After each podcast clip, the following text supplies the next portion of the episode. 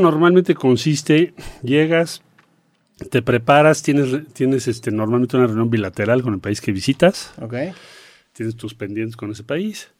Eh, si vas a una reunión, por ejemplo, el G20, pues tienes que estar en las diferentes reuniones del G20. Normalmente la, la negociación más compleja es qué es lo que se va a declarar. O sea, en qué estamos de acuerdo los 20. Ok.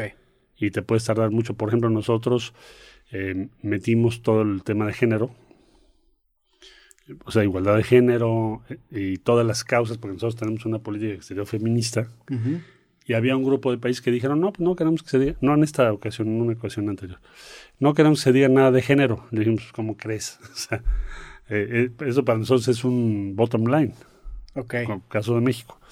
Entonces, esas declaraciones que tienes que negociar es ver cómo concilias un solo párrafo donde todos los 20 estén de acuerdo. Por ejemplo, ahora, ¿cuál era el reto? Pues imagínate Rusia y Ucrania, pues Rusia es parte de los 20. Claro. Entonces, hijo, fue Sí, y reunión, con que haya uno que no esté en sintonía No, con todos se vuelve. Ya sabes, todo- oye, no, eso me hizo muy esto. mira. Total, al final se llegó a un párrafo y los rusos lo aceptaron. Entonces, primera vez que se hace una declaración donde se habla de Ucrania y Rusia, que los rusos aceptaron que se manejara, que se tratara. Entonces, así son. Eso es uno de los puntos que ves cuando vas de viaje. Es- o- es- ¿Esto cuán- cuándo fue? ¿Hace cuánto fue esta reunión? Esto, esto de Bali acaba de ser. Eh, Esto fue en Bali. me- Ah, pues de ahí venías. De ahí me, me fui a Qatar. ¿Y la declaración que se que salió a la luz, cuál fue? O sea, ¿cuál fue eso? La declaración que salió a la luz establece o se manifiesta en favor de que se pueda encontrar una solución pacífica lo más pronto posible al conflicto.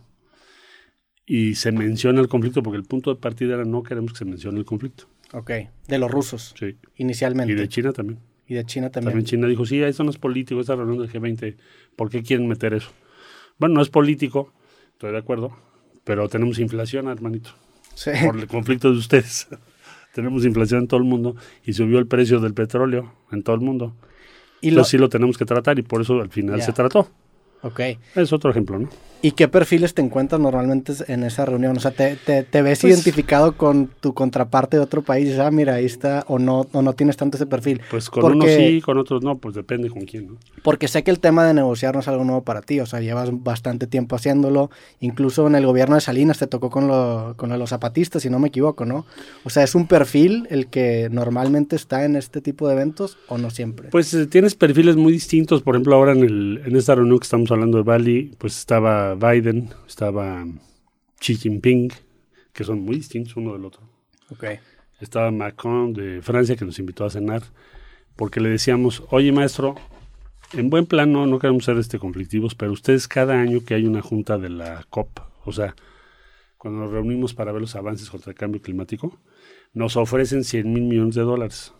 Ya aparece de grabadora cada año, ¿quién les ofrece? pues los países más ricos. Ok, Entonces le, le dijimos al de Francia, al presidente de Francia, ¿por qué no nos apoyas si organizamos un fondo y ahora ya lo hacen real? Porque de veras ya, ya es cotorreo.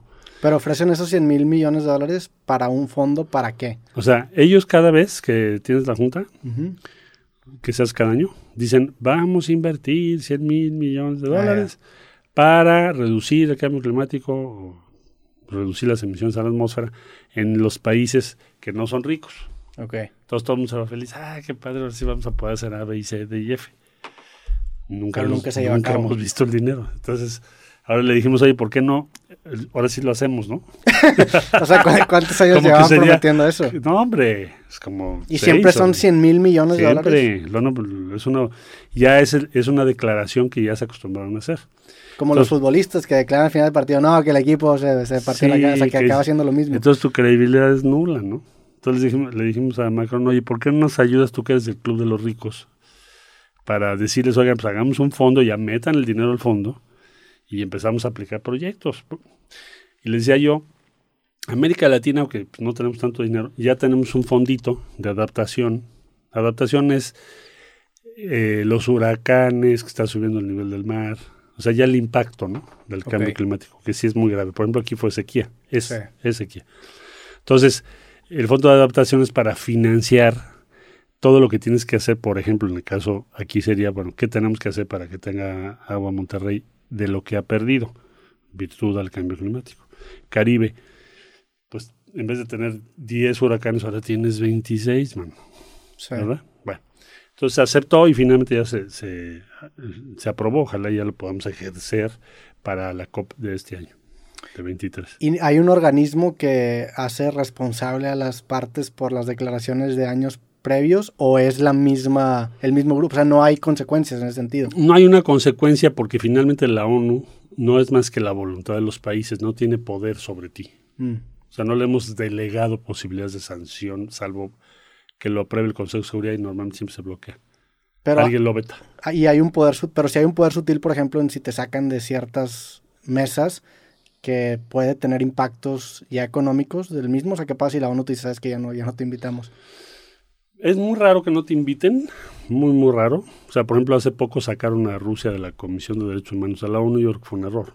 Ok. Entonces, no es habitual que saquen países, porque la idea es que todos estemos en el mismo sistema, con sus obligaciones, ¿no? Sí. Entonces, tarjeta roja, digamos, aquí, pues imagínate, se va al país, pues ya no, te- no tiene obligaciones Claro. con la ONU. Entonces, no es habitual es- ese tipo de, eh, digamos, expulsiones. ¿Qué es lo que queríamos decirles? A ver, ustedes tienen que cumplir lo que están diciendo ya. O sea, no es de que, que sancionemos, mano. O sea, es de que ya. O sea, estás hablando de un cambio tremendo en el clima en todo el mundo y ustedes siguen echando rollo. O sea, no se puede. Sí. Entonces, pues ya se, va a instituir este fondo y yo espero que logremos aterrizar ese dinero este año, de 23. Co- Es de eso se trata en esa reunión.